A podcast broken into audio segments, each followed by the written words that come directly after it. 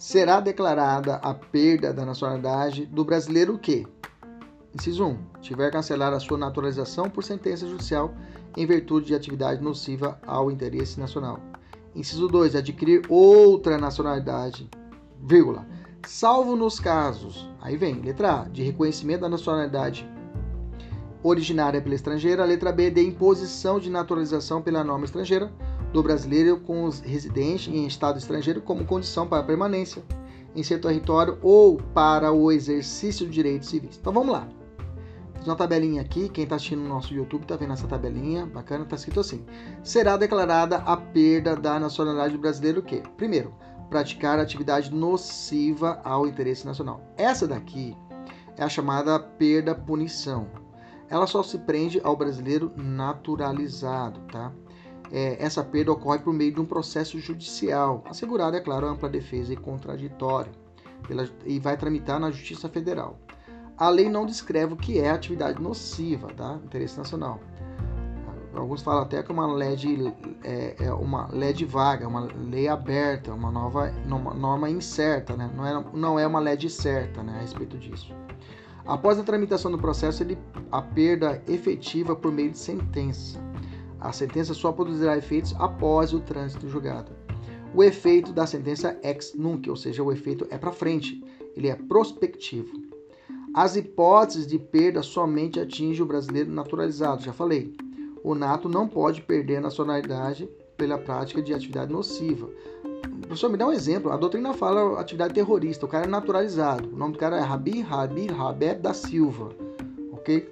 Cara naturalizou, deu tudo certinho, depois começa a criar situações de atentado contra o território nacional, é preso, é condenado, e fala, não, esse cara não dá para poder continuar sendo brasileiro. A perda da nacionalidade, ok, por atividade nociva, faz ele perder, inclusive, os direitos políticos. O cara perde os direitos políticos, ele deixa de votar e ser votado pelo fato que ele perde a nacionalidade, né? Havendo perda nacionalidade por esse motivo, sua requisição somente poderá ocorrer caso a sentença que decretou seja rescindida por meio de ação rescisória. Ou seja, ele pode votar no Brasil só se ele conseguir rescindir. Ele pode conseguir, ou melhor dizendo, ele pode conseguir novamente a nacionalidade brasileira só se ele conseguir rescindir a decisão que fez perder. Ele tem que entrar com uma ação. Desse modo, não é permitido que a pessoa que perdeu a nacionalidade obtenha novamente por meio de novo procedimento de naturalização à nacionalidade brasileira. Agora vamos falar da perda daquele que adquire outra nacionalidade. Mas professor, pera lá, meu amigo é brasileiro e ele está na Espanha e ele não perdeu a brasileira. Perfeito, você está certo. Porque ele se encaixou nas exceções, que na verdade vira acaba sendo a regra. Vamos devagarzinho. Essa aqui é a doutrina denominada de perda-mudança. O que, que é isso? Se um brasileiro nato ou naturalizado adquire voluntariamente uma nacionalidade estrangeira, ele perde a brasileira. Ok? Essa perda ocorre por meio de um processo administrativo, que vai ser segurado ampla defesa e contraditório, que tramitará no, no Ministério da Justiça. Esse processo será, é, poderá ser instaurado de ofício ou mediante requerimento. É claro, né, gente? Não é todo dia que vai acontecer o Estado brasileiro não ficar correndo atrás de brasileiro que fica naturalizando lá fora para perder. Tá? É uma ficção jurídica, mas acontece, acontece. Vamos falar sobre a Cláudia Sobral aqui, que é um caso que aconteceu. Ok? Vamos continuar. Após a tramitação do processo, a perda efetiva-se por meio de um ato do ministro do Estado da Justiça. O ministro da Justiça determina isso. O efeito é igualzinho do anterior, é ex nunc, ou seja, prospectivo. Essa hipótese de perda atinge tanto o brasileiro nato como o naturalizado. Ok? Existem duas formas de reverter essa perda, ou seja, quando que ele pode conseguir reverter? A reaquisição, ou seja, quando que ele pode readquirir? O interessado pode pedir ao ministro da Justiça para readquirir a nacionalidade brasileira, demonstrando que cessou a causa que gerou a perda. A cessação da causa da perda da nacionalidade poderá ser demonstrada por meio de ato do interessado que represente, que represente pedido de renúncia da nacionalidade que ele adquiriu. Ó, eu estou renunciando aqui, ó, quero voltar a ser brasileiro nato. Tá? E outra hipótese é a revogação. Primeiro a requisição e a segunda é a revogação do ato. O ministro da Justiça ele pode revogar o ato que declarou a perda da nacionalidade, caso seja constatado que estava presente uma das exceções que vamos falar agora. Ok? o deferimento do requerimento de reaquisição ou de revogação da perda importará o restabelecimento da nacionalidade originária brasileira. Bacana? Então existe a forma de requisição, quando a própria pessoa que perdeu a nacionalidade, o brasileiro que perdeu, ele pede, ou através de revogação, quando o próprio ministro da Justiça ele revoga o ato. Ok? Mas existem duas hipóteses que, na verdade, são verdadeiras regras nessas exceções. Que traz o seguinte: ó, a Constituição fala o seguinte: traz duas hipóteses em que, se a pessoa adquirir outra, não vai perder a brasileira. Quando vai ser, professor? Primeiro, nos casos de reconhecimento de nacionalidade originária pela estrangeira. Você lembra do, do, do alemão que veio para o Mato Grosso com a sua esposa chinesa e tiveram a seu filho e não estavam a serviço do país deles e nasceu essa criança brasileira nata? Sim ou não? Sim. É uma nacionalidade originária? Sim ou não? Sim. É imposta? Sim. A pergunta é: ela pode requerer a alemã ou a chinesa da mãe? Pode. É essa situação. Se ela requerer, não perde a brasileira. Vai ter dupla cidadania, como você queira fazer. Ou, melhor tecnicamente falando, um polipátrica.